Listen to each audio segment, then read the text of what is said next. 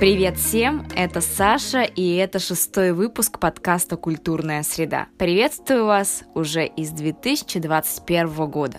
На время новогодних праздников я устроила себе мини-отпуск, поэтому вхожу в привычный режим.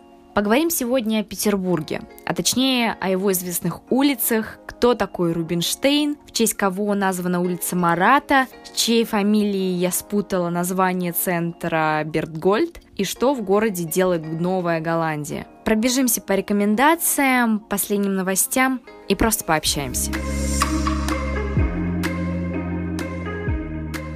Я неделю не открывала свою почту, не читала посты, поэтому сейчас разберемся, что интересного нас ждет в этом году. На самом деле у всех, кто следит за культурной повесткой в Москве, рука сейчас находится на пульсе, потому что музейный локдаун у нас до 15 января. И никто еще не знает, откроет музей или нет. Я лично уже хочу поскорее ворваться в свой выставочный режим, потому что музеи закрыты с 13 ноября. В Санкт-Петербурге они были закрыты только на период а, новогодних праздников и уже открыты с 11 января. Поэтому для предвкушения оставляю вам ролик Юлии Панкратовой. Я ранее про нее рассказывала. У нее есть на ютубе канал Oh My Art. И как раз она выпустила ролик, какие выставки в Москве, в Петербурге и Подмосковье можно посетить на случай, если выставки все-таки откроются 15 января. Лично я в первую очередь пошла бы в музей Москвы на выставку про Вхутымас. Я, кстати, выпускала один из выпусков, посвященный ему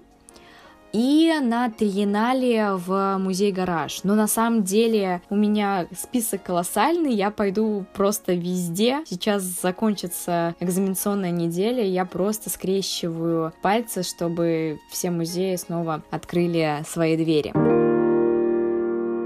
А, Еще в центре авангарда Еврейского музея с 11 по 20 января идет кураторская школа, четвертый сезон. У них сейчас она посвящена футуризму, новым медиа. И возьмите, пожалуйста, себе на заметку, что бывает такое обучение. Еврейский музей действительно набирал студентов для обучения, а оно бесплатное но с предварительным отбором. Я думала туда попасть, но у меня нет никаких реализованных художественных или кураторских проектов, поэтому если кто-то более специализируется в этом направлении, следите за подобными анонсами, вдруг вы найдете что-то себе по душе, просто попробуйте хоть раз отправить какую-нибудь заявку на проект, на обучение, вы почувствуете этот адреналин. Это такой заряд, просто нажать кнопочку «Отправить», и вот это вот предвкушение ожидание, легкое ожидание, оно не убивает, оно, оно просто вас наполняет изнутри. Прекрасное ощущение, всем советую.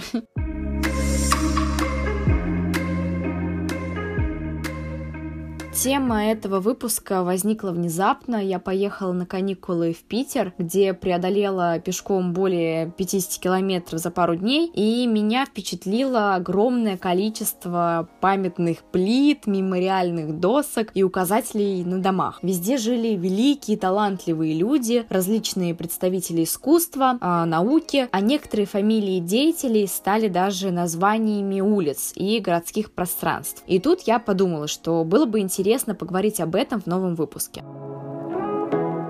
Я начну с улицы Рубинштейна. Это яркая, гулящая, ресторанно-барная улица, на которую, вероятно, каждый бывавший в Питере заходил, проходил мимо. Короче, вы сто процентов про нее знаете. А свое современное название эта улица получила в 1929 году, и ее называли в честь композитора Антона Григорьевича Рубинштейна, который жил в доме под номером 38, но когда улица была Троицким переулком.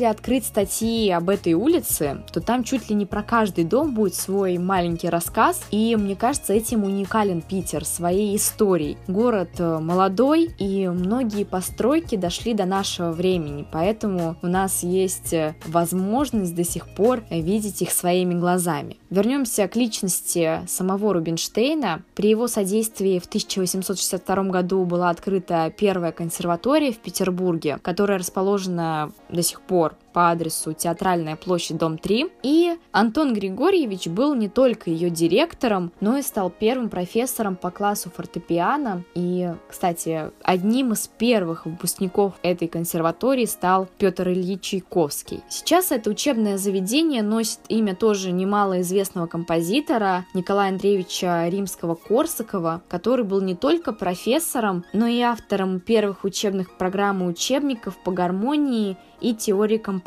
которые актуальны по сей день. А следующей интересующей меня улицей стала улица Марата, но она уже никак не связана с именем культурного деятеля. В 1918 году, через год после февральской революции, ее переименовали в честь Жан-Поль Марата, французского революционера 18 века. Как он связан с Петербургом, лично для меня еще вопрос открытый, но могу предположить, раз он был сторонником свержения монархического строя, этот факт очень симпатизировал большинству большевикам.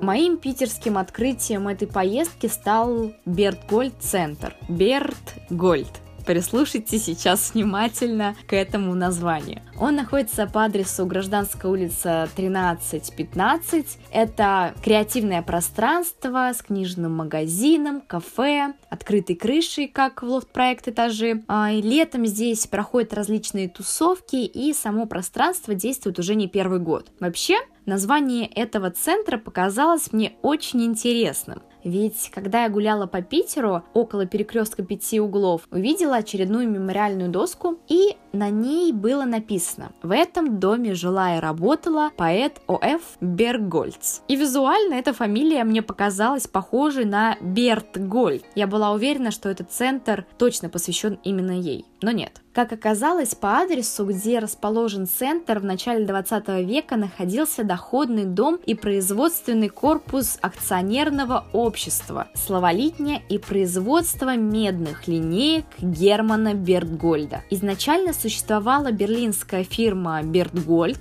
и в Петербурге был их филиал – который в свое время стал одним из крупнейших разработчиков и производителей шрифтов. Вас могло смутить слово «словолитня». Меня оно тоже смутило, но по определению это предприятие, разрабатывающее выпускающее шрифты и другие типографские материалы, а в основном металлические, которые нужны для ручного набора.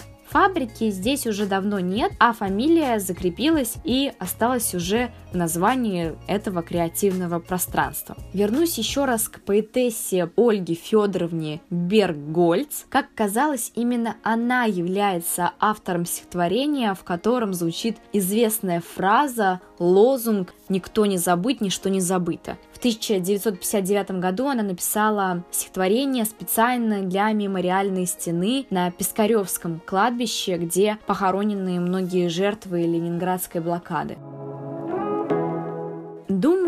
Также вы слышали, что в Питере есть остров Новая Голландия. Сейчас там действует каток, летом на пирсе озера активно загорают, а в здании Бутылка, похожему по строению на колодец, функционирует кафе и магазины локальных брендов. Что это за место и почему оно так называется? Как вы знаете, Петербург основал Петр I, а он проходил обучение корабельному делу в Голландии. Потом приглашал оттуда мастеров, которые в Петербурге обустраивали все по образцу голландских верфей. Там же сушили корабельный лес, работали корабельные мастерские, магазины, и с тех пор остров стал называться Новая Голландия. Интересно, что на сайте это место называют культурной урбанизацией. Очень такое модное наименование. Мне оно прям а, так запало в душу. А сейчас на одном из зданий, а именно на крыше дома 12 по направлению ко входу на остров а, с площади труда можно увидеть инсталляцию из неона Алиши Эгер Э, совместно с Майклом Флемингом You are on an island. Она переводится как «ты на острове», либо «ты остров». Можно по-разному это все читать. У нее, кстати, в Инстаграме очень много классных неонных подсветок. Очень интересные проекты, советую тоже зайти на ее страничку. Оставлю в описании к подкасту. Недавно я упоминала здание «Бутылка». Раньше это здание было морской тюрьмой. Его построили в 19 веке, и свое прозвище эта тюрьма получила из-за формы, напоминающей горлышко бутылки. Некоторые связывают это место с выражением «не лезь в бутылку», ну как бы не попадай в тюрьму, наверное, это можно так понимать. А, заключенные в камерах только ночевали, и днем они осваивали новые профессии, и их работа даже оплачивалась. Что еще есть на этом острове? Там сохранилась кузня,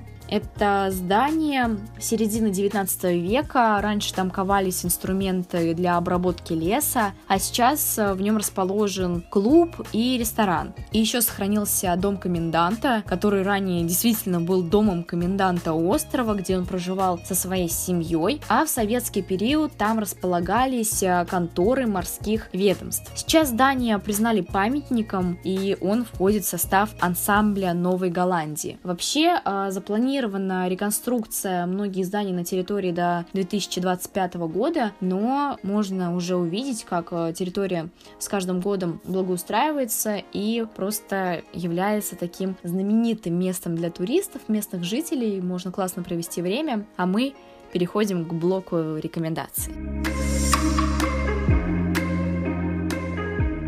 А в рекомендациях у меня сегодня подкаст Полины Фищенко под названием «Хороший у вас город». И Полина участвовала тоже а, в лаборатории новых медиа винзавода. Так я и познакомилась с ее проектом. Меня он зацепил тем, что она рассказывает про развитие региональных музеев, галерей, общается с художниками и кураторами из разных городов, обсуждает с ними актуальные темы. И мне кажется, сейчас можно послушать саму Полину, где она сама расскажет расскажет о своем проекте, и вы лучше узнаете о гостях, которые побывали у нее в подкасте.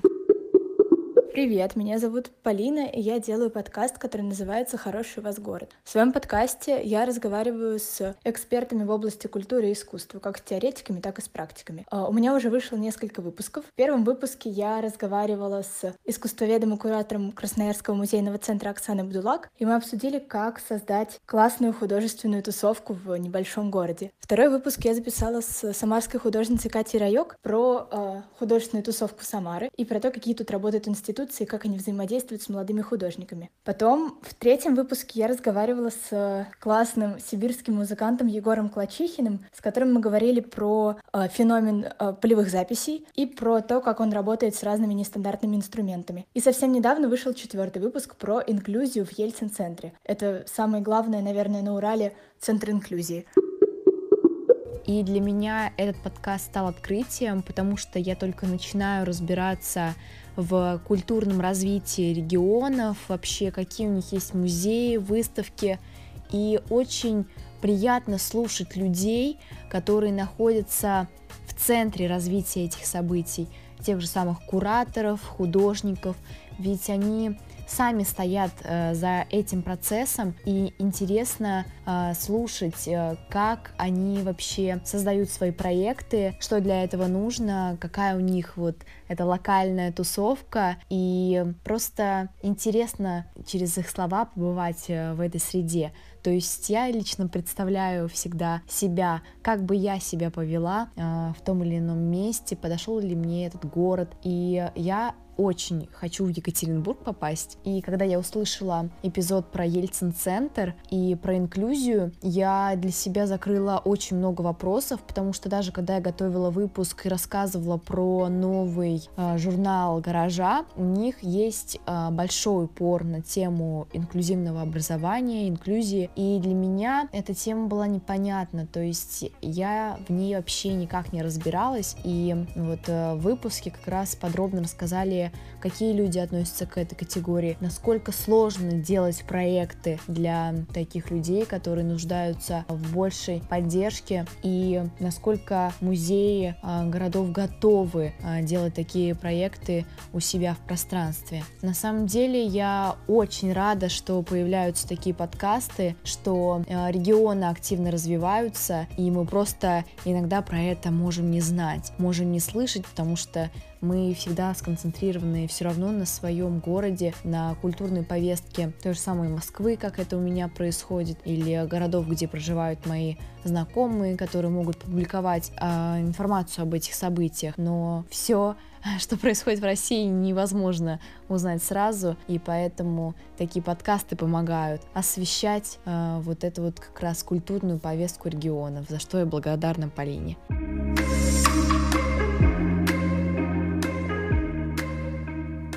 И следующий выпуск я бы тоже хотела посвятить регионам, потому что надо эту тему развивать и узнавать больше, что же происходит э, в других городах, какие у них есть музеи, объединения. Мало-помалу будем э, с вами знакомиться с ними поближе. Это все.